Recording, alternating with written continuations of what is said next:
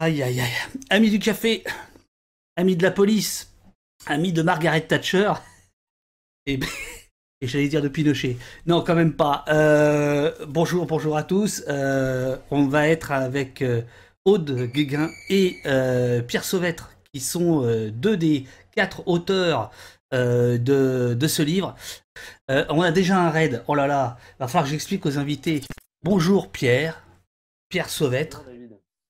Aude Guéguin. Je suis ravi que, que, vous soyez, au poste. Votre bouquin, donc vous êtes quatre il y a aussi Pierre Dardot et Christian Laval, euh, avoir écrit ce, livre. C'est euh, un des bouquins les plus puissants que j'ai lus ces, derniers mois, ces dernières années. Euh, donc je le remontre. je l'ai déjà montré dix fois aux, gens qui nous suivent ici au poste si je voulais faire mon Guillaume Durand, Durand j'irais, c'est lit comme un polar. Enfin, quand même pas, quand même pas. Euh, mais euh, parce qu'au début, je suis un peu peur. Alors évidemment, la, question de la peur, ben, ça démarre par votre titre, euh, le choix de la guerre civile. Voilà, c'est le choix de la guerre civile. Bon, une autre histoire du néolibéralisme, dire que il faut dire tout de suite que ce n'est pas notre choix, ce n'est pas une ligne qu'on défend. Euh, c'est au contraire une généalogie, une entreprise de, généalogie euh, du, néolibéralisme comme projet euh, d'abord et puis ensuite comme, pratique, hein, comme pratique gouvernementale et politique, avec effectivement cette hypothèse qui prend un peu le, au fond le contre-pied hein, d'une autre hypothèse foucaldienne aussi en, termes de gouvernementalité, c'est-à-dire de conduite des conduites, de conduite par le milieu, par des dispositifs. Euh, de mettre l'accent sur une autre hypothèse euh, foucaldienne euh, que Foucault avait développée dans, dans la société punitive, et qui est l'idée que le, que le pouvoir s'exerce par, par la guerre civile, que la guerre civile, loin d'être une espèce de monstruosité politique, quelque chose comme un retour à l'état de nature, est au contraire euh, une modalité essentielle du pouvoir politique et, et, jusqu'au gouvernement. La, guerre civile, hein, c'est euh, une manière d'exercer le, le pouvoir politique. Donc, c'est ça qui est, qui est très important, c'est-à-dire ce dont on parle, c'est euh, de, de, la politique telle qu'elle est exercée aujourd'hui dans les pays contemporains et en particulier dans, les, dans les gouvernements, mais il y en a beaucoup qui qui exercent le pouvoir de façon, de façon néolibérale avec des, euh, objectifs euh, de maintien, on va dire, du marché et de développement du marché économique capitaliste. Et, ensuite, pour, préciser un peu les choses, on essaye de, disons, de, se distinguer euh, et de déplacer un peu euh, le concept de guerre civile tel qu'il est, est entendu habituellement. Donc ça, ça. c'est extrêmement important, c'est-à-dire que euh, la guerre civile, c'est l'idée d'un affrontement entre, entre deux camps de la population dans, dans, dans, un pays. Et, et c'est pas ça, nous, qu'on entend par, par, par, guerre civile. on entend par guerre civile le fait que, encore une fois, c'est plutôt quelque chose qui, qui vient du pouvoir politique, qui vient des, qui, vient des, gouvernements. Et euh, c'est une guerre parce que euh, il y a euh, l'usage des outils et des techniques de la guerre qui sont utilisés dans le cadre des affrontements entre le, gouvernement et les populations. néanmoins, cette guerre est, aussi civile au sens où elle ne se limite pas euh, à ces aspects euh, euh, de répression militaire et policière, mais où aussi elle mobilise d'autres outils donc, pour mener cet affrontement, les outils institutionnels, culturels, juridiques, qui sont aussi des moyens à travers lesquels eh un, camp produit des ennemis ce qu'on dit, en fait, c'est que la politique aujourd'hui, euh, elle est conduite euh, euh, à, travers, la guerre, c'est-à-dire à travers la, production d'ennemis. Les, populations ne sont pas comprises en fait comme des, comme des citoyens qui demandent des droits, qui participent à la vie démocratique, mais ils sont perçus et traités comme des ennemis potentiels. il y a le chapitre 10, notamment sur les gilets jaunes, mais votre bouquin, évidemment, comme il, est, question du néolibéralisme, en fait, vous, parlez de qui se passe dans le monde entier. C'est pas une guerre qui serait que ici, etc. Parce que euh, sur la question de, guerre, il y a aussi la question de, on y, reviendra, de la, militarisation euh, de l'espace public, de la réponse policière militaire, bien que ce soit pas euh, le cœur de cible, si je puis dire, de, de votre bouquin. Alors je voudrais revenir euh, sur une phrase de, Thatcher, 84. Après, on reviendra sur l'histoire du néolibéralisme et où est-ce qu'il remonte, parce que cette phrase me semble importante. C'est après la guerre des Malouines, vous la, vous, la, vous la citez, elle dit Nous avons eu à combattre l'ennemi extérieur aux Malouines, nous, euh, donc, euh, qui cette guerre qui était disputée par les Argentins, si mes souvenirs sont bons. Nous devons également être conscients de l'ennemi intérieur, qui est à la fois beaucoup plus difficile à combattre et beaucoup plus dangereux pour la liberté. Est-ce que ça, c'est le début de la guerre civile? Est-ce que ça, c'est une déclaration de guerre civile? Euh, Oui, bien sûr, ça s'inscrit complètement euh, dans, cette, euh, dans cette logique de la guerre civile. Ce pourquoi, d'ailleurs, on, rappelle cette, cette citation. mais disons que dire que ça commencerait par Thatcher, non, puisqu'au fond, le, la scène primitive, si j'ose dire, c'est le laboratoire chilien, c'est le coup d'État de Pinochet qui est euh, la première euh, véritable pratique et mise en pratique du néolibéralisme, euh, même si justement dans, ce chapitre, on essaye de, montrer que contrairement à, l'idée justement un petit peu répandue d'une simple expérimentation d'un laboratoire et donc de quelque chose qui pourrait se reproduire à l'identique et qui se serait reproduit à l'identique ensuite dans d'autres pays, aux États-Unis, en Angleterre.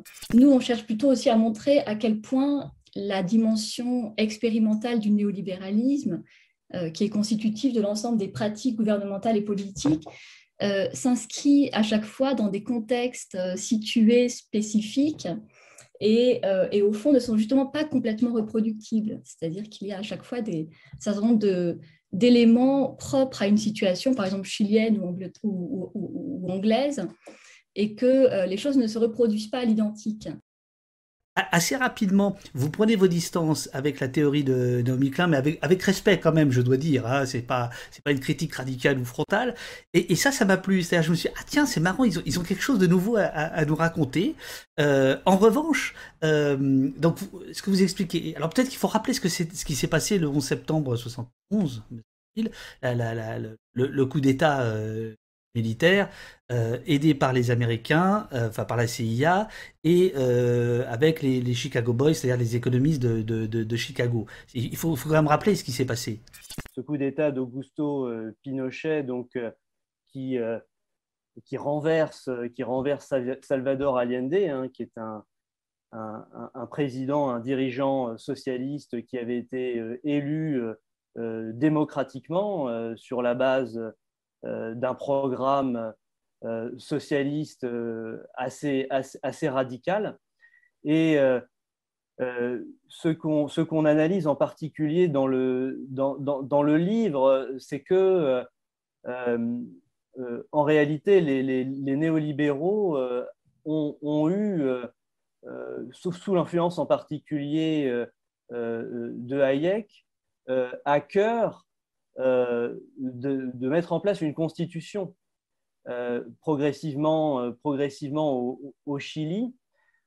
donc, si vous voulez, c'est pas simplement, pas simplement le choc, le choc répressif et militaire de cette, de, cette expérience qui a permis la mise en place du, néolibéralisme, mais il y, a véritablement euh, l'idée euh, de reconstruire entièrement l'espace politique et, l'État, et, aussi le, droit pour, façonner une société, tout à fait nouvelle, dominée par, le privé, en fait, dominée par l'économie. Euh, donc, euh, euh, si vous voulez, le, Chili n'est pas à prendre simplement, c'est souvent l'image qu'on en a, voilà, comme bah, une, dictature à, travers, laquelle voilà, il y a des méthodes violentes de, de, répression. C'est bien, entendu, bien entendu le cas, mais il y avait cette, cette spécificité tout à fait nouvelle à travers les, Chicago, les Chicago Boys, mais ce qu'on met en avant justement, c'est que en fait le rôle donc d'un autre, parce que les Chicago Boys c'est plutôt Friedman, le rôle d'un autre euh, intellectuel majeur euh, du néolibéralisme, peut-être le plus important, qui est, euh, qui est, Friedrich Hayek, a, a abouti en fait à, disons, cette, cette construction très particulière qui vise à mettre le droit privé et le pouvoir économique au, commandement de l'organisation politique. Donc c'est en ça que euh, l'expérience chilienne est, euh, est particulière. C'est non seulement, évidemment, c'est un, euh, un moment de, de, répression évidemment très fort au XXe siècle, mais il y, a, il y a cette, cette, nouveauté de la mise en place d'un gouvernement néolibéral où finalement l'État va mener une politique euh, forte euh, à partir euh, d'un commandement, à partir d'un commandement économique. parce que là, vous avez lancé des noms. alors, il y en a un, je ne sais pas comment ça se prononce, c'est Ludwig von Mises, Smith. Oui. Euh, Friedrich Hayek, vous venez d'en parler. il, y a un, Français plus ancien, Rougier, euh, Lippmann, euh, Robke. C'est quoi cette dream team du néolibéralisme? Est-ce que vous pouvez nous dire ce, qui sont ces gens, euh, d'où ils sortent, etc. Parce que parce qu'ils ont ils ont voilà, sont les sont les, les pères géniteurs de tout ça. D'où ils sortent C'est une question très intéressante. D'où ils sortent Ah non, mais Aude, ici on n'est pas chez les cons. Hein. Les, ah Ici, on n'est pas chez les cons. Hein. Les, questions sont très intéressantes. on, était au courant. Hein. Votre question est très importante. C'est au fond à la fois d'où ils viennent, mais aussi euh, qu'est-ce qu'ils représentent en fait ces, intellectuels euh, et quel est leur projet. Alors, d'où ils viennent sociologiquement, euh, bon, c'est assez variable. Enfin, c'est quand même un, élément commun entre tous, c'est que ce sont des, intellectuels qui sont tous euh, qui s'inscrivent tous dans, des milieux conservateurs, en tout cas qui, sont tous euh, liés au conservatisme. Ce qui est euh, très important, c'est de comprendre qu'au fond, effectivement, le projet est assez ancien. Enfin, disons que le projet remonte aux, années 30, aux années 20, et qu'il prend véritablement forme et forme collective, devient justement un projet collectif en 1938, au moment du, colloque euh, Lippmann, hein, du, nom de Walter, Lippmann, qui est euh, donc un, théoricien euh, américain. Et ce projet en 1938 à Paris, c'est un projet enfin, c'est un projet qui, qui s'inscrit dans, dans, un moment de crise du libéralisme, hein, marqué à la fois par l'Allemagne de Weimar, par par la Russie, enfin, par la montée de ce que les, néolibéraux perçoivent comme un collectivisme, et qui implique à leurs yeux de euh, rénover, de refonder, de repenser à nouveau frais le projet libéral, avec euh, effectivement cette, euh, cette idée qu'il y a quelque chose qu'il faut entièrement corriger et qui, qui tient à l'idée d'une forme de spontanéité du marché, d'un marché qui pourrait fonctionner de façon quasiment spontanée et sans l'intervention de l'État ou avec une forme de retrait de l'État, et que au contraire, c'est au fond la, l'idée qui apparaît euh, et qui, devient un consensus, un point d'accord entre tous ces théoriciens, euh, l'idée que au contraire, le libéralisme, pour fonctionner, a besoin d'un État ah, fort. et d'un État fort. Oui, alors ça, c'est, euh, je, vais y venir parce que ça, ça a été la révélation pour moi de, mais c'est révélation, mais vraiment la lumière est arrivée euh, parce que euh, c'est a priori c'est quoi le mot à la mode? C'est contre-intuitif. Oui. Euh, néolibéralisme et État. Alors il y, a quand même dans, votre livre, y a moi il y a, un détail qui pourrait faire le miel des complotistes. C'est une réunion en novembre 1981 au Mont Pèlerin. Alors quoi le Mont Pèlerin, et où il y a tout un tas de, de, néo-libéraux, euh, et dont certains, enfin qui se félicitent du nouvel ordre chilien instauré par Pinochet, et euh, l'un d'eux a cette phrase, la démocratie est une menace potentielle pour la liberté et la civilisation. Oui, je voulais juste, euh, avant d'en venir en mon pèlerin, revenir un tout petit peu en arrière.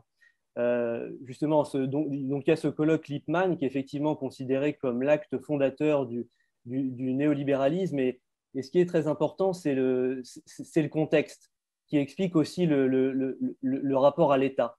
C'est-à-dire que le, néolibéralisme donc, déplace en fait le, libéralisme à travers le fait que euh, l'État est un moyen qui est euh, accepté pour, euh, pour développer le, marché et d'une certaine manière le garantir. Mais ça, c'est dû au contexte. C'est-à-dire de créer des institutions qui vont s'assurer que le marché restera roi. C'est ça le, Exactement. Dans ce contexte-là, ce, qui est, euh, ce qui est nouveau dans les années 20 et 30 et qui explique beaucoup de choses, c'est le, euh, le socialisme, c'est la présence du socialisme sur la scène internationale. C'est-à-dire que, pour le dire assez rapidement, euh, le libéralisme, justement, était, était roi au, au, 19e siècle. Et au début du 20e siècle, on voit arriver des nouveaux partis euh, ouvriers, des partis socialistes qui commencent à, remporter des gouvernements, en particulier en Allemagne ou en Autriche, qui sont justement euh, les pays dans lesquels le mouvement néolibéral, le mouvement intellectuel néolibéral s'est développé. Et donc, que, font les socialistes? Ben, Justement, ils se servent euh, du gouvernement pour réguler le marché, pour mettre en place un certain nombre de mesures sociales qui, euh, qui limite euh, le, le, capitalisme. Et donc, euh, les, les, néolibéraux, finalement, la réflexion qui se font, c'est on ne peut pas laisser l'État, on ne peut pas laisser le gouvernement aux mains des, des socialistes. Et donc, l'idée libérale classique selon, lequel, selon laquelle l'État ne peut plus intervenir est une idée qui doit être remise en cause. donc, pour comprendre le néolibéralisme, il faut vraiment comprendre ce champ d'adversité, c'est-à-dire le fait qu'il euh, se, construit dans un contexte où il y a une rivalité, une tension, une, lutte entre, euh, entre libéralisme et, socialisme. Et donc, et, d'emblée, euh, les, choses sont très claires, c'est-à-dire que les, les, néolibéraux, quand ils commencent à réfléchir à cette nouvelle stratégie libérale, leur objectif, c'est de vaincre le socialisme.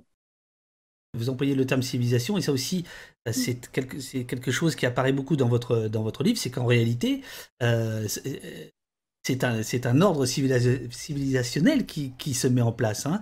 Il est question de, de, euh, de, faire valoir des, traditions, euh, une, façon très conservatrice de, voir les choses. là, encore une fois, c'est culturel autant que social et économique, le néolibéralisme. Euh, il est très intéressant de s'interroger sur ce que justement l'ensemble de ces auteurs au colloque Liman appellent civilisation. quand ils quand en, chœur, euh, ils, entonnent tous qu'au fond, la civilisation est en danger en raison euh, du, socialisme dans l'ensemble des, expérimentations socialistes. Et quand on y regarde de plus près, effectivement, comme vous le, dites, euh, très bien, ce qu'ils appellent civilisation, c'est quelque chose qui pour eux va de pair non seulement avec avec la religion, avec euh, la famille, euh, euh, mais donc avec une dimension vraiment culturelle, mais va aussi de pair et s'identifie, comme Hayek ou Mises le disent très clairement, pour eux, la civilisation, c'est le capitalisme. C'est-à-dire que c'est ah. le capitalisme qui assure la civilisation, ce qui en fait, quand on creuse un peu, et c'est ce qu'on a essayé de faire assez rapidement, mais on pourrait aller sans doute beaucoup plus loin, bah, va jusqu'à, au fond, une pensée qui, se révèle une pensée, d'une certaine manière, euh, raciste, c'est-à-dire vraiment cette idée que l'ensemble des civilisations non occidentales bah, ne participent pas de la civilisation. Euh, et sont restés à l'état de, de, sorte de sauvages, de barbares, précisément parce qu'ils ne sont pas rentrés dans le jeu euh, de la concurrence et du marché. Est-ce que vous voulez parler de, du Mont Pèlerin ou, ou, ou j'ai tort de, m'intéresser à cette histoire-là? Non, non, pas du tout. C'est extrêmement important. En fait, euh, euh, les, les, participants du colloque Lippmann 238, pour une bonne partie d'entre eux, vont se retrouver en, en 1947, donc en, en, Suisse, euh, au, Mont Pèlerin, près du petit village de Vevey, je crois, pour fonder donc un think tank néolibéral euh, en 47, donc, euh, et c'était euh, Hayek, le premier président de cette société du, Mont Pèlerin, ça a été le, principal fondateur de cette société, qui est une, une réunion pas seulement de pas seulement d'intellectuels, c'est ça qui est aussi très important. Il y a des intellectuels, mais il y a aussi des journalistes, des écrivains, des chefs d'entreprise, et, qui vont donc euh, se, réunir pour créer euh, une, société euh, destinée à influencer les dirigeants politiques en vue de mettre en place les, principes du, néolibéralisme. Ce que veulent faire les néolibéraux, c'est mettre en place un, ordre politique du marché, c'est-à-dire une, société en fait dont le, marché est le, socle. C'est-à-dire que pour eux, euh, la, société ne peut fonctionner euh, qu'à partir d'un marché euh, capitaliste avec des entreprises en concurrence les unes avec les autres. Ça, c'est la base de la stabilité économique et institutionnelle. Et donc, d'emblée, il y a cette idée-là, et c'est pour ça que d'emblée, et on l'a pas exactement dit depuis le début, d'emblée, il, y a une, euh, il y a une critique très forte de la démocratie. Il y a, comme on le dit dans le livre, une démophobie néolibérale. Ah, non, mais, mais Pierre, c'est juste après ça. non, c'était parce que vous aviez cité tout à l'heure en 81 euh, cette, euh, cette réunion donc, pour soutenir Pinochet et vous avez lu une citation selon laquelle ça. la démocratie est l'ennemi de la, de la liberté? Mais ce qu'il faut, il faut traduire par le fait que euh, la, démocratie est une possible perturbation du marché. Et ça, les néolibéraux ne le, supportent pas. Euh, mais pour comprendre cet euh, antidémocratisme néolibéral, il faut au fond distinguer deux significations de la démocratie, je crois. C'est-à-dire que il y a à la fois effectivement ce, projet de, de s'opposer radicalement à ce que les néolibéraux pensent comme une forme de démocratie illimitée, c'est-à-dire au fond une souveraineté populaire dont selon eux la tradition remonte. Ce que, ce que vous appelez la démophobie, c'est ça? La démophobie, c'est justement la catégorie qu'on a, euh, qu'on a finalement euh, construite pour, pour nommer cette euh, dimension antidémocratique du néolibéralisme, et ce de façon intrinsèque et non pas accidentelle ou accessoire. Il y a deux fronts, il y a deux cibles dans, le, dans le néolibéralisme à cet égard. Il y a d'une part euh, cette forme radicale, ou en tout cas cette forme, euh, pour nous en tous les cas, euh, que l'on défend, ben, radicale effectivement de la démocratie, une forme de souveraineté populaire, où la délibération politique n'est pas le, fait d'experts ou d'élus ou, de représentants, mais est le, fait de tous. mais il y a également une autre cible et ça, je crois que c'est euh, au fond euh, quelque chose qui, apparaît de plus en plus nettement depuis ces dernières décennies, peut-être même ces, dernières années, euh, c'est qu'au fond, la, la, pratique néolibérale a aussi eu pour effet de vider complètement de sa substance une forme plus modérée de démocratie qui est la démocratie euh, représentative et la démocratie, au fond, dans sa forme libérale elle-même. On le voit, hein, ça c'est des sujets que vous connaissez euh, très bien, je veux dire, on le voit à travers aujourd'hui toutes ces, lois euh, visant à, au fond, surveiller la liberté de la presse, à empêcher de manifester. oui, c'est ce que...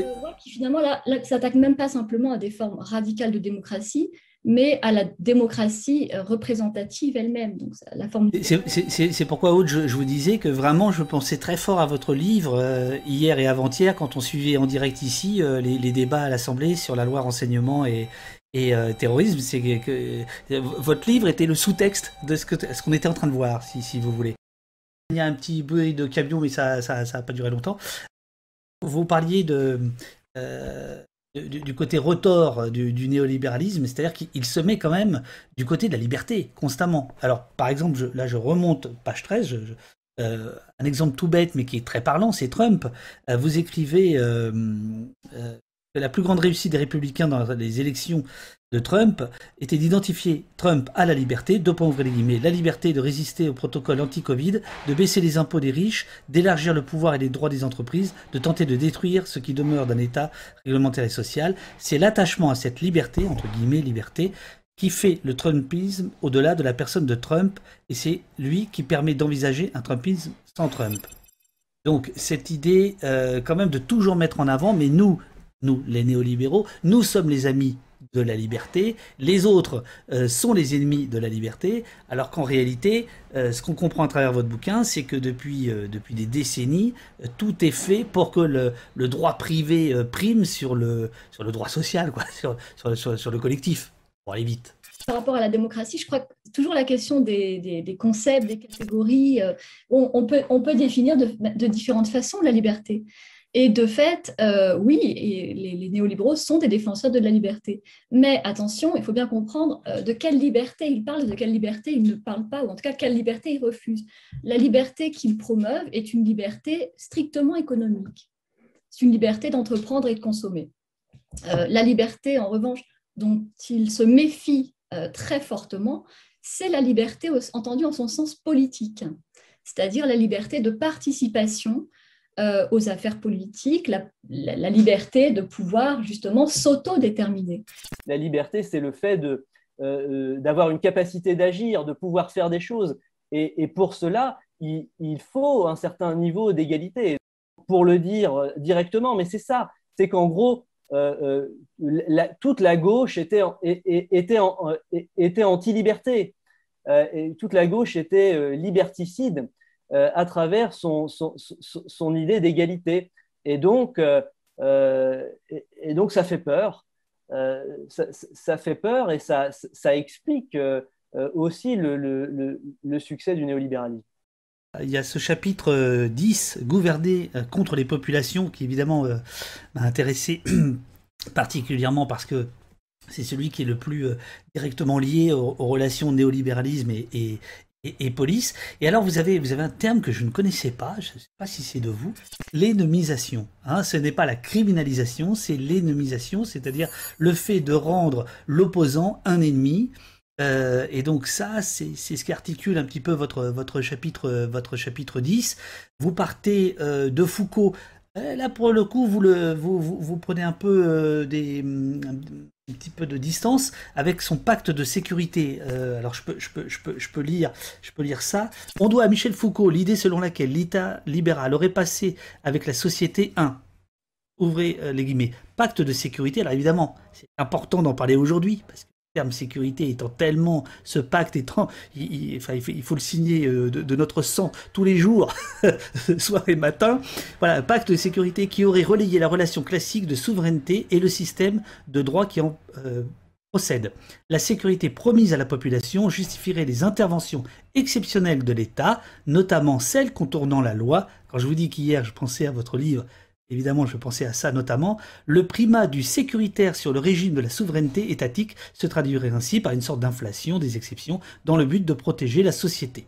Euh, ce qu'on a essayé de comprendre, c'est la façon dont aujourd'hui ce pacte de sécurité était profondément euh, remanié, déplacé, voire euh, de, de, manière quasiment abandonnée, puisqu'il s'agit à la fois effectivement de continuer à promettre une forme de, sécurité à la population. Et, comme on le montre dans ce chapitre, on le voit néanmoins à travers euh, toutes les politiques assurantielles euh, de, l'État pendant la, crise, pendant la pandémie.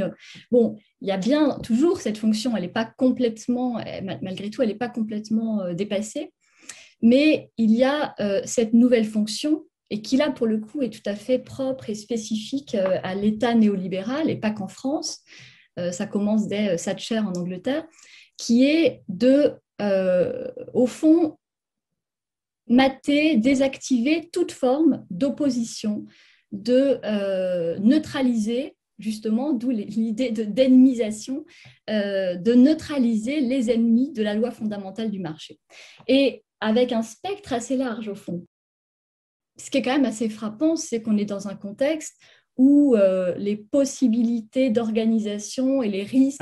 je, vais vous lire, je, l'avais noté, Harcourt, page 246. Non, mais attendez. pour Harcourt. Vous avez bien bossé le bouquin. Hein. Ah ouais, ouais, ouais, ouais. ouais. Oui, oui, oui. non, j'ai adoré votre bouquin. Non, franchement, franchement, franchement. Euh, ce nouveau mode de gouvernement obéit, pour Harcourt, ce nouveau mode de gouvernement obéit à un modèle qu'il appelle la contre-révolution sans révolution, c'est ce que vous venez de dire. Donc on sent que c'est. Moi je l'ai bossé, vous, vous l'avez écrit. Euh, un modèle de la guerre pensé comme une contre-insurrection. Elle comprend trois moments repérage et isolement de la minorité dangereuse pour une surveillance générale de la population, afin de distinguer amis et ennemis. Donc là, tous ceux qui nous écoutent, euh, lâchez votre tasse, écoutez bien. Hein. Donc euh, ensuite, écrasement de la minorité dangereuse par tous les moyens légaux ou en voie de légalisation. Et là, on pense évidemment à toutes ces lois, à cet empilement de lois sécuritaires et autres, notamment en France, adhésion de la population générale aux objectifs de la guerre par tous les moyens possibles, idéologiques mais aussi judiciaires. Voilà, ça c'est la pensée d'Harcourt. Ce qui est très intéressant dans, ce travail de Harcourt, c'est précisément de faire cette généalogie des transformations euh, de, la fonction de la police euh, et de sa militarisation. Bon, donc effectivement, il y a bien cette idée qui a été, enfin cette idée, cette pratique qui a été expérimentée d'abord par l'armée française dans les guerres, enfin en Algérie ou en Indochine, euh, et, que vous avez très bien rappelé, euh, et qui aujourd'hui est transférée, reprise euh, non seulement en France, mais aux États-Unis ou en Angleterre, et qui consiste à, justement, là pour le coup, ce qu'il y a de nouveau, c'est les, les, nouvelles technologies. Et on voit bien d'ailleurs dans la loi sécurité globale, bon, euh, c'est pas simplement interdire aux, journalistes ou à quiconque de, filmer, de, de, photographier la violence policière, euh, c'est également l'introduction des drones, par exemple. Donc il y a toute cette euh, technicisation aussi de la police qui, de, a pour euh, fonction de réprimer, mais aussi de surveiller, d'anticiper. Je crois que c'est en janvier, hein, vous connaissez ça mieux, que moi, mais c'est en janvier donc, est passée la loi qui permet d'étendre très largement le spectre de, du fichage de la population. Oui, absolument. absolument. C'est un décret en intégrant au fond tout ce qui est de l'ordre des opinions politiques, euh, de participation à des manifestations, des, syndicats, etc. Bon, on voit très bien qu'on est dans cette logique euh, d'animisation, c'est-à-dire de repérage des potentiels euh, opposants ou des potentiels ennemis de la loi fondamentale du marché. Et la loi fondamentale du marché, bon, c'est évidemment ce qui aujourd'hui est aux commandes pour l'ensemble des, réformes, que ce soit même si ça a été un peu là mis de côté, mais enfin ça, risque de revenir un peu sur la scène. Euh, la retraite, euh, que ce soit la réforme de l'université. Des... Bon, donc cette ennemisation, pourquoi parler de ça? Parce que au fond, c'est ce qui peut être effectivement ce qui permet de, comprendre euh, ce qui apparaît un petit peu délirant, quoi, ce caractère extrêmement répressif de manifestations quand même très globalement aujourd'hui en France euh, pacifistes et euh, non armées. C'est ce que voilà, c'est je, je, crois que c'est dans ce chapitre-là. J'espère que je me trompe pas là, là je, parce que je, n'ai pas noté, mais euh, vous expliquiez que la police est, plus que jamais équipée, alors que les risques de, renversement de l'État par la, force sont, de, plus en plus petits, quoi, en réalité. Et qu'il y a donc là un, une contradiction. Euh, L'ennemisation, effectivement, euh, euh, c'est très important.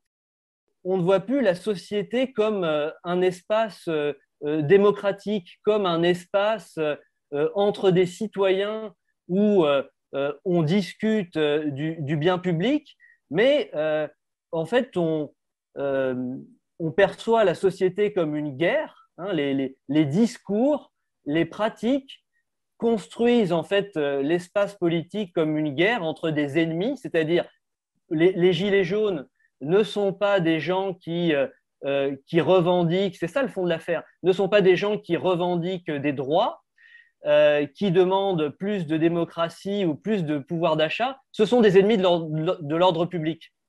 Donc ça, va au-delà de l'idée d'une criminalisation des mouvements sociaux, c'est l'ennemisation, c'est-à-dire euh, c'est le fait de voir euh, euh, les mouvements sociaux comme des agressions vis-à-vis de, vis -vis de la société. Et donc, cette logique cette logique d'ennemisation, ce qui est très inquiétant, c'est qu'en fait, c'est un puits sans fond. C'est un puits sans fond, c'est ça. Alors, je, suis embêté parce que le fameux passage que je voulais vous lire, bah, en fait, vous venez de le dire. Mais je vais, quand même le, je vais quand même le lire pour ceux qui, euh, qui arriveraient. C'est toute la contradiction des États néolibéraux. Ils doivent continuer à protéger la population tout en l'insécurisant par la diminution des protections sociales qu'ils apportent. C'est cette double contrainte qui conduit au développement d'une violence spécifique de l'État néolibéral. Et là, par contre, je vais vous, je vais vous dire un truc.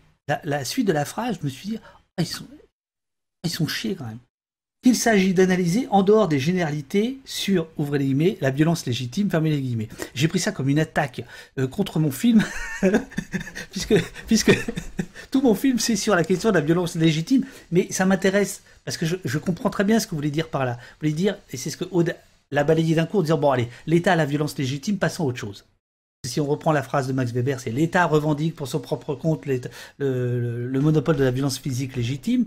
Est-ce que vous, vous pensez qu'on a tort de discuter de cette revendication Qu'il vaut mieux aller sur la nature de l'État ou sur la nature du, néolibéralisme? Est-ce que, voilà, j'ai bien aimé, hein, enfin j'ai bien aimé, je trouvais ça un peu dur, euh, page 234, j'en arrive là, merde ce qu'il s'agissait de penser dans ce chapitre, c'était pas euh, la violence de l'État en tant que telle, et, le, et donc le, monopole de la violence légitime, même si ça demeure, hein, par ailleurs, évidemment, un arrière-plan. Et je, pense d'ailleurs que dans le chapitre, on le, on, le, on le, rappelle aussi. Bien sûr, bien sûr, bien sûr. Ce n'est pas euh, l'État néolibéral qui invente euh, la violence et qui découvre les fonctions ou l'utilité de la, de la, violence et de la fonction répressive de la police. Euh, non, comme dans le passage que vous venez de lire, euh, ce qu'on dit, c'est qu'il s'agit justement d'essayer de cerner euh, plus précisément la spécificité du recours à la, violence par l'État néolibéral. Dans ce chapitre, il y a aussi une phrase qui m'a intéressé. Vous dites qu'il ne faut pas faire de la police la seule cible politique. Oui, alors là, bon, euh, on, touche à un point qui est, qui est peut-être au fond propre à la ligne que nous, on entend aussi défendre hein, politiquement dans, ce livre. donc, je le dis parce que c'est, certainement discutable et euh, il y a d'autres euh, positions, évidemment. Mais disons nous, dans ce livre, on, a essayé effectivement de pointer les limites de la position qui consisterait, au fond, d'une certaine manière, à se focaliser uniquement sur la question de la violence policière euh, et à considérer que, au fond, euh, on pourrait penser cette dimension de la violence policière de, façon autonome sans euh, la réinscrire dans le moment très spécifique dans lequel on est, qui est celui d'une néolibéralisation accélérée de la société depuis maintenant une trentaine d'années euh, euh, je, le traduis. Euh, c'est-à-dire réfléchir à la police seule est insuffisant. Réfléchir police, milice du capital, ça, devient déjà plus intéressant. C'est ça que vous voulez dire ou pas? Ah, Milice du capital, encore une fois, parce que la notion de capital, là aussi, on pourrait dire, voilà, le grand capitalisme, bon, le, capitalisme néolibéral. Mais de fait, si vous avez été jusqu'au bout du livre, ça, va, ça va de pair avec effectivement une, une, une critique, ou en tous les cas un, désaccord avec une posture qui serait... Euh... Insurrectionnelle, on, y viendra. Ça, c'est le dernier chapitre. Oui, oui, oui. Eh, mais comment ça? Si vous êtes allé jusqu'au bout, je suis allé jusqu'au bout, regardez. oui, j'ai bien, bien... non, non, je rigole, je rigole. Dans, dans le chapitre 10, à propos, euh, à propos de Thatcher euh, et, et, de l'Angleterre, parce que euh, dans, la, dans, la généalogie des, des, pratiques de répression du, du, du néolibéralisme, c'est un, un moment euh, important où euh, euh, on parle de la répression par Thatcher de la grève des mineurs de 1984 en Angleterre et aussi des, répressions des émeutes urbaines dans, les quartiers des grandes villes anglaises à ce moment-là. Moment et où, on explique que ça a été un, moment fondateur des pratiques de répression policière par le, par le néolibéralisme euh, à travers ce fait que effectivement euh, euh, il y a une démophobie néolibérale. Donc finalement on ne supporte pas que les mobilisations sociales, les syndicats ou des mobilisations de, minorités viennent perturber le, jeu du marché, viennent demander de la justice sociale, avoir des revendications économiques, etc. Donc, toutes ces manifestations sont, réprimées euh, très durement, euh, euh, sans plus de, de forme de, compréhension. Le gouvernement de Thatcher ne cherche absolument pas à les, comprendre. Et, c'est là que finalement se mettent en place des nouvelles pratiques policières à travers le fait que notamment le, le commandement de la police est centralisé, dépend plus directement du, gouvernement, à travers euh, des nouvelles technologies euh, de, surveillance, à, travers euh, un équipement de, la police aussi en termes, en termes d'armement plus développé qu'il ne l'était qu'il ne l'était auparavant. Donc tout ça pour dire que finalement ça vient ça vient des, gouvernements néolibéraux euh, finalement euh, euh, ce renforcement de la police et cette militarisation. Et donc, le, point qu'on essaye de faire dans le livre sur cette question, c'est de voir effectivement la question policière comme une composante très importante, en fait, assez centrale de euh, la, logique, euh, la logique politique euh, du, néolibéralisme.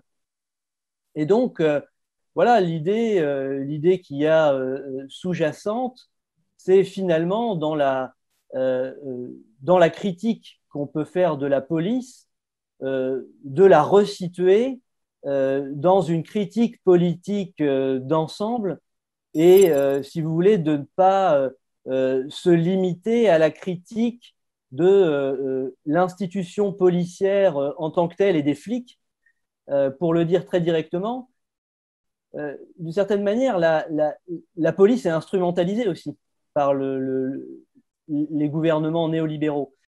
Et donc, voilà, il faut que les, les, les, mouvements, si vous voulez, de, critique de la police, à la fois élargissent leur cadre et peut-être euh, s'allient à, d'autres euh, mouvements euh, pour réclamer une autre, une autre politique. Je voudrais juste quand même très rapidement, vraiment à marche forcée, euh, faire deux, deux, deux retours en arrière.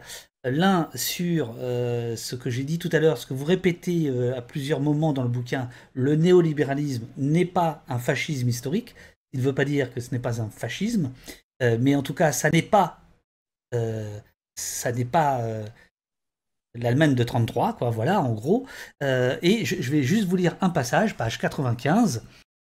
La différence, dites-vous, entre le libéralisme et le fascisme ne tient pas au recours nécessaire à la violence d'État, on peut passer des, policiers à, ça, mais à la stratégie pour conserver le pouvoir à long terme. Alors que le fascisme fait de la violence le moyen essentiel et permanent de son maintien au pouvoir, euh, alors Miss, à chaque fois j'oublie, je ne sais pas comment on dit, estime que cette stratégie est vouée à l'échec à long terme. Voilà pourquoi moi j'ai vraiment aimé votre bouquin parce que je trouve qu'il vient, il vient nous chatouiller quoi. Si je puis dire, il vient, voilà, il vient, un petit peu bousculer des, certitudes qu'on peut avoir de ce côté-là de la barricade. Aude, je, vous écoute. Disons que notre position, c'est effectivement de, refuser l'assimilation comme telle du néolibéralisme dans sa forme autoritaire euh, au fascisme euh, ou au fascisme, enfin oui au fascisme, euh, en, disant ou en, soulignant qu'au fond le néolibéralisme est, intrinsèquement que le néolibéralisme est intrinsèquement autoritaire, mais que cet autoritarisme néolibéral n'est ni à penser en termes de régime politique, c'est c'est pas, il y a différents régimes politiques qui peuvent qui peuvent fonctionner. il y a une plasticité euh, du néolibéralisme qui peut s'accommoder de différents types de régimes euh, politiques. Euh, et par ailleurs, ce n'est pas non plus cet autoritarisme néolibéral, donc ce, que nous on rattache à la démophobie, à cet effort fait pour corseter les sociétés dans, dans un ordre du marché, eh bien, cet autoritarisme, on ne peut pas non plus le réduire ou l'assimiler plutôt à, au fascisme. Nous ne nous, opposons pas du tout à l'idée selon laquelle, en revanche, la logique autoritaire du néolibéralisme et le recours de plus en plus intensif euh, à la police, à la violence policière et à des lois euh, qui visent à limiter les, libertés euh, individuelles et les droits au fond civiques ne serait pas un instrument qui finalement lui-même ouvre à la possibilité du fascisme. C'est-à-dire qu'il est bien évident que les, les, transformations qui ont été celles du, néolibéralisme dans les dernières années sont un terreau qui permet également euh, d'être, euh, d'être finalement, euh, de construire une nouvelle forme de, fascisme. Ce qui définit le, fascisme historique, c'est, du moins si on se fie à, ces théoriciens qui étaient aussi ces, enfin, à, par exemple à Mussolini ou Gentile, c'est cette idée de l'État comme, d'un absolu, d'un État total, au, service duquel, ou en tout cas auquel est subordonnée la population, les individus euh, et l'économie elle-même. Bon. J'accélère parce que je voudrais vraiment donner la parole au, chat. Il y a beaucoup, beaucoup de retours absolument passionnants. Dans le dernier chapitre, vous parlez, donc qui est, celui qui est euh, euh, un petit peu euh, celui de, l'ouverture. Alors, vous revenez notamment sur les gauches gouvernementales, dont vous dites qu'elles ont simplement failli. Elles, elles, se sont strictement refusées à répondre à la guerre néolibérale. Non seulement elles n'y ont pas répondu, mais elles l'ont au contraire appuyé. Et vous dites, instruits par le passé, nous ne pouvons que nourrir les plus grands doutes sur ce dont sont encore capables les vieilles formes politiques, du Parti démocrate centriste entre guillemets de Joe Biden à la social-démocratie européenne progressiste entre guillemets. Ça veut dire quoi ça? Révolution? Bah, C'est le, c'est quand même le titre de la, de la conclusion, la révolution contre la, contre la guerre civile. On doit euh, on doit reconstruire euh, quelque chose. Et, comme vous le suggériez là en disant, alors c'est quoi? C'est euh, la révolution. Je crois que même si effectivement, voilà, le, livre n'est pas sur la construction d'une alternative. Hein, non, bien sûr. ce qu'on croit quand même, c'est que ça viendra de, du peuple, si vous voulez, pour le dire très simplement. Euh, il va falloir. Euh, euh, vous, prenez l'autogouvernement. C'est quoi l'autogouvernement? Ben, L'autogouvernement, alors bon, là, c'est l'idée, si vous voulez, si on veut vraiment rentrer dans la question des, des, des, alternatives, que on a quand même de sérieux doutes sur la capacité du système politique actuel, des partis politiques et de la démocratie représentative à pouvoir résoudre les problèmes euh, sociaux, économiques, écologiques auxquels on fait face euh, aujourd'hui. Et donc, effectivement, la position sur laquelle on serait, ce serait celle d'une modification finalement très profonde du, système politique. L'autogouvernement, ce serait un système fondé sur une démocratie plus directe avec des assemblées populaires, ou enfin on serait dans une véritable démocratie. Parce que là, c'est pas le cas. Alors, euh, je vais vous lire. Hein. Euh, une réponse à les faveurs d'une fraction de l'extrême gauche radicale, elle entend répondre à la guerre néolibérale par la posture insurrectionnaliste et la violence émeutière. En d'autres termes, cette fraction de l'extrême gauche entend jouer le jeu de la symétrie guerrière à la manière blanquiste. Ça va pas plaire à la suite va pas plaire à une partie du chat, en s'attaquant à, des pseudo-symboles, les groupes de jeunes autonomes ou les Black Blocs s'autodésignent comme l'ennemi barbare dont les actions vont légitimer toutes les limitations des libertés par l'État au nom de la sécurité, entre guillemets. Ils en viennent d'eux-mêmes à la place exacte où ils sont attendus, ils en viennent d'eux-mêmes à la place exacte où ils sont attendus par le pouvoir qu'ils croient combattre. Quand vous écrivez ça, euh, qu'est-ce qui vous prend? Qu'est-ce qui nous prend? Non, mais en fait, bon, comme vous dites très bien, c'est un, un, chapitre conclusif, euh, peut-être plus personnel, plus, plus direct aussi, parce qu'au fond, euh, ce qu'il faut dire pour ceux qui n'ont pas, pas, lu le livre, c'est que c'est vrai que la totalité du livre est assez clinique. Absolument. Voilà. ce, qui, ce qui en fait, je trouve, sa force. Il n'y a pas besoin d'en dire plus. Quoi. Absolument, absolument.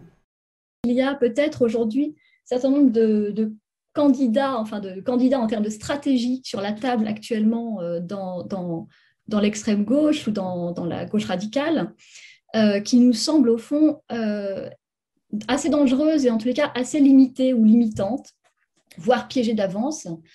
Euh, après nous avoir, euh, euh, comment dirais-je, charmé, enfin charmé, effrayé, mais charmé par la démarche intellectuelle, etc., on, prend des coups personnels. Alors, et notamment, page 317, tout fétichisme identitaire doit être rejeté, qu'il concerne des identités minoritaires, entre guillemets, sur lesquels joue le néolibéralisme dit progressiste pour en faire des clientèles électorales ou l'identité majoritaire sur laquelle s'appuie le néolibéralisme réactionnaire au nom des valeurs traditionnelles. C'est quand même. Euh, c'est assez, assez courageux de, sortir ça maintenant.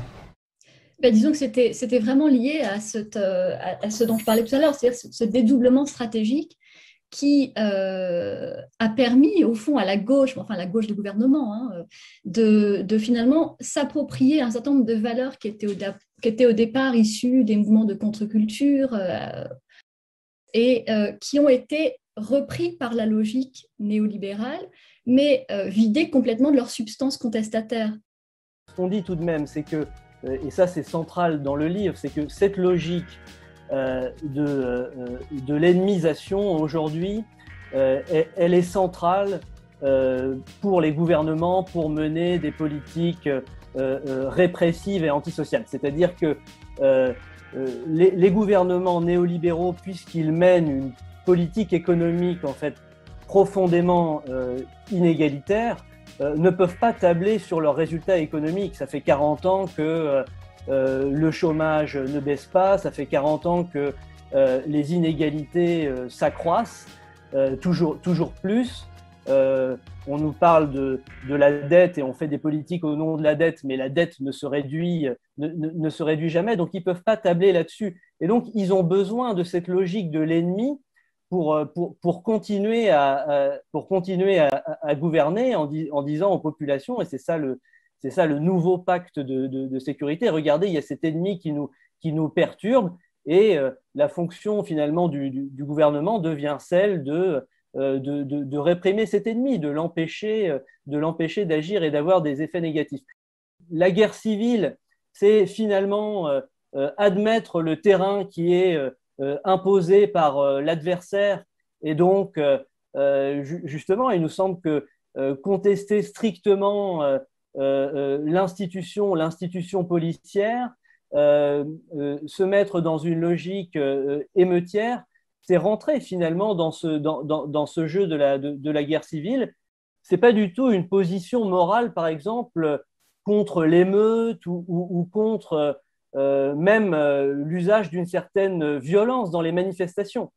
C'est plutôt d'un constat d'inefficacité. Mais le constat sociologique qu'on fait aussi, c'est qu'à chaque, à chacune de ces manifestations, euh, eh les, médias s'emparent de tout ça, justement, pour euh, euh, eh rendre inaudible, rendre complètement transparentes les revendications démocratiques, comme ça par exemple était le cas des Gilets jaunes, pour se concentrer sur les casseurs, sur les violences, sur cette place de l'ennemi. Je voudrais pas qu'on réduise votre travail, votre livre à, ces quelques phrases-là. Évidemment, je, vous titille puisque vous, les écrivez aussi pour nous titiller, etc. Mais je, pense que c'est assez clair et euh, je, vois que dans le, chat, ça, ça, a provoqué des débats et c'est ça qui est bien. Quoi. Voilà. Euh, Ruby vous dit, euh, vous demande, euh, les politiques n'ont-ils pas perdu la bataille Je vois que la DGSI revient face au néolibéralisme. Les grosses entreprises du CAC 40, par exemple, ne sont-elles, ce sont elles qui font la pluie et le beau temps. est-ce que, est-ce que vous êtes d'accord avec ça? Bah, ce serait considéré qu'il y a une bataille et justement, ce qu'on a essayé de montrer dans, dans ce livre, c'est que ce n'est pas une bataille, c'est-à-dire que c'est, c'est pas une bataille entre l'économie et la politique, c'est une euh, organisation politique euh, qui se donne pour projet d'assurer, euh, de garantir l'ordre du marché. Donc, je pense que le, la, bataille est, au fond est gagnée d'avance, hein, parce que c'est la fonction même de l'État et de la politique et des traités internationaux que d'assurer cette, cette concurrence, un secteur de la concurrence à l'échelle nationale et internationale. Eric vous dit, vous misez sur l'éveil citoyen contre la dérive de l'insurrection en gros, les ateliers constituants semblent la seule alternative à la guerre civile, mais comment rendre les travaux effectifs ensuite si le pouvoir n'en veut pas et interdit la diffusion des alternatives et des idées par la force? La bonne volonté fonctionne avec des personnes de bonne volonté? Non? Point d'interrogation. Oui, bah, c'est une question très intéressante parce que c'est vrai que si on regarde euh, justement du côté de nous, ce qui nous intéresse, euh, qui sont les processus euh, instituants et non pas destituants, processus instituants qu'on peut repérer aussi bien dans le mouvement des Gilets jaunes que, dans les ZAD, par exemple, pour prendre que l'exemple de la France, effectivement, on voit que, l'État veille à un moment donné à limiter la possibilité que ça s'étende ou à limiter la possibilité même de ces processus d'institution. Veuve Chico vous demande, est-ce que l'idéal du néolibéralisme, c'est la Chine? Je ne crois pas en fait que la Chine finalement soit exactement l'avenir du néolibéralisme, c'est plus complexe que ça, euh, parce que en fait, le néolibéralisme a besoin de cette diversité de manière à présenter de fausses oppositions, de nous faire croire que euh, la contradiction politique et l'opposition se situent entre des régimes plus ou moins euh, autoritaires, alors que la véritable opposition, elle se situe entre euh, le néolibéralisme avec euh, l'ensemble des formes politiques dont je viens de parler, et puis euh, un mouvement qui serait réellement démocratique et socialiste en fait. Et bien en fait, ce que je comprends, c'est qu'on est tous en quête de solutions. C'est-à-dire que là, là, je vois quand même qu'il y a un désarroi. Et qu'est-ce qu'on peut faire là collectivement par rapport à ce désarroi? Alors, on peut écrire des livres, on peut les lire, on peut être dans le chat, on peut faire des missions. Mais au-delà de ça, au-delà de, de, ce qu'on est en train de faire, il y a d'autres formes de mobilisation donc, euh, que nous, on considère comme très intéressantes. Euh, on a travaillé, euh, moi je travaille un peu là-dessus, et Christian Laval et Pierre Dardot aussi, sur les communs, le communalisme. Ça, rejoint votre remarque sur la commune de tout à l'heure, qu'on n'a pas véritablement traité. Il y a aujourd'hui un ensemble de mouvements, justement, qu'on regroupe sous le nom de, de communs, qui sont euh, des mobilisations de, communautés euh, d'utilisateurs pour euh, gérer des ressources de manière sociale et écologique qui sont très importants dans les formes de dépassement du capitalisme qu'on peut, qu'on peut trouver. Bon, il y a des expériences dans le monde qui sont connues, hein, mais extrêmement intéressantes. Donc, j'ai évoqué la ZAD de Notre-Dame-des-Landes, mais il y a aussi le, le Chiapas, le, Rojava. Et disons que euh, une des voies possibles de sortie du, capitalisme, ça, peut être euh, la coagulation euh, des expériences de, ce type. Mais si vous voulez, pourquoi aussi c'est difficile? Parce que le, contexte est très mauvais. On, le sait aujourd'hui en France, la, gauche est à la ramasse. Une partie, de, une partie des partis de gauche est complètement phagocytée par la logique même d'un néolibéralisme euh, réactionnaires. On voit certains partis euh, dits de gauche euh, qui vont aux manifs police. Donc ça, c'est inquiétant. Donc effectivement, il y a d'autres partis comme la France insoumise qui, qui, quand même sauvent un peu les meubles. Je veux dire, voilà, qui, eux ne sont pas, on n'est pas d'accord avec tout, mais qui eux au moins ne, ne, sont pas pris dans cette logique du, du, néolibéralisme. Ça sert à rien aussi de, de faire des plans dans une, dans une boule de cristal. Euh, ça, demande une mobilisation euh, très, très importante euh, du peuple et la, reconstruction de tout un paysage politique. Mais effectivement, moi, il me semble que les notions de, commun, de, communalisme, de confédération peuvent être des, notions qui nous servent à construire autre chose. Aude, le, mot de la fin vous revient. Ah, le ah ouais. Non, bah, moi, je pensais euh, renchérir sur ce que disait Pierre, mais si c'est le mot de la fin, peut-être que c'est. Non, bah, allez-y, faites comme vous voulez, vous êtes chez vous, vous êtes chez vous, vous êtes chez vous. non, bah, peut-être juste pour. Euh, il y a des gens dans le chat qui disent que c'est l'émission la plus passionnante de toutes. Euh, je suis ah, d'accord. je, suis, eh, je suis d'accord avec eux. Je suis d'accord avec eux. c'est très sympa en tous les cas. Mais euh, non, en écoutant Pierre, je pensais aussi à, cette question, puisque tu as dit à plusieurs reprises, bon, la question de l'utopie, faire des plans dans des boules de cristal. Euh, je pensais aux travaux d'un sociologue américain qui est mort il y a, deux ans, Eric Olin White, qui, qui, était un sociologue marxiste et qui, à la fin de sa vie, a entrepris toute une recherche sur ce qu'il a appelé les utopies réelles. Euh, et qui en fait était un projet pour justement, euh, au fond, essayer de fonder euh, de manière empirique, de réfléchir de manière empirique aux, possibilités révolutionnaires aujourd'hui, aux possibilités de sortie du, capitalisme et donc d'accès à une forme de socialisme et de le faire euh, à partir d'une réflexion aussi, d'une révision du concept de révolution. Et je crois que peut-être c'est un peu autour de ça que tournent nos échanges là, de la fin. Absolument. révolution, euh, là aussi, comme pour la notion de démocratie, euh, il y a différentes significations. Je crois que pour la notion de révolution, il faut en tous les cas peut-être distinguer c'est ce que propose Eric Olin White, un sens qui serait un sens justement bah, de, forme de, de, grand soir, quoi, le, mythe du grand soir, un, mouvement euh, qui permettrait comme ça, euh, par la violence, ou par, de renverser un, état de choses. Et Eric Olin White montre que c'est peut-être pas le plus intéressant. C'est-à-dire que euh, lui propose de se concentrer davantage sur ce qu'il appelle justement les utopies réelles, à partir d'un modèle qu'il qualifie d'interstitiel, c'est-à-dire au fond considérer qu'il y a déjà à l'œuvre aujourd'hui euh, un peu partout des expérimentations qui relèvent de la logique socialiste et qui euh, peuvent aller euh, au fond d'expérimentations comme, comme les ZAD à des expérimentations plus modestes comme celle de l'ESS, enfin, je veux dire l'économie sociale et solidaire. Et, et, moi, je trouve que c'est intéressant comme perspective. C'est au fond, plutôt que de se dire, bon, bah, qu'est-ce qu'il faut faire, de regarder déjà ce qui se fait et d'essayer de voir comment tout ça peut, comme le disait Pierre, euh, faire coalition, euh, peut faire boule de neige. Euh, je, pense que c'est la seule, pour, moi en tout cas, c'est la, la seule chose qui permette de ne pas sombrer dans un pessimisme radical, de tabler sur les, les expérimentations réelles, les possibilités réelles et les luttes contemporaines en tant qu'elles, euh, justement, qu'elles inventent euh, de nouvelles pratiques et de nouvelles formes euh, de fonctionnement. Merci beaucoup, Aude. Je, vous remercie infiniment tous les deux. pour tout vous dire, j'avais la pétoche je me suis dit, un tel bouquin, il faut, être à la hauteur, quoi.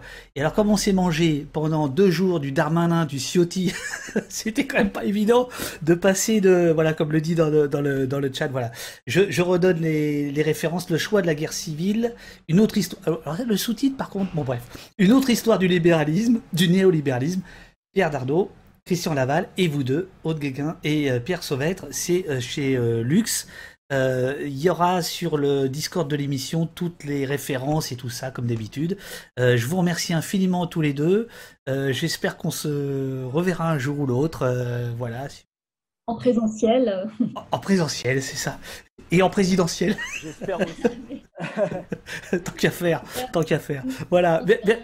Un, grand merci à vous aussi et à tous ceux qui ont participé au chat. Il y, avait du monde. Euh, ce, matin, il y avait beaucoup, beaucoup de monde. Euh, voilà. Et merci, euh, merci à votre attaché de presse, Antoine Bertrand, qui est un, mec comme ça. Voilà, je, le dis comme ça. Voilà. merci beaucoup, merci beaucoup à, vous deux. J'ai toujours du mal à dire au revoir. il paraît que je suis trop brutal. Article 12 de la Déclaration des droits de l'homme de 1789. La garantie des droits de l'homme et du citoyen nécessite une force publique. Cette force est donc instituée pour l'avantage de tous et non pour l'utilité particulière de ceux auxquels elle est confiée. Et elle a ajouté dans le film Ah, ils étaient forts, nos révolutionnaires. Voilà. Euh, chers amis, bye bye.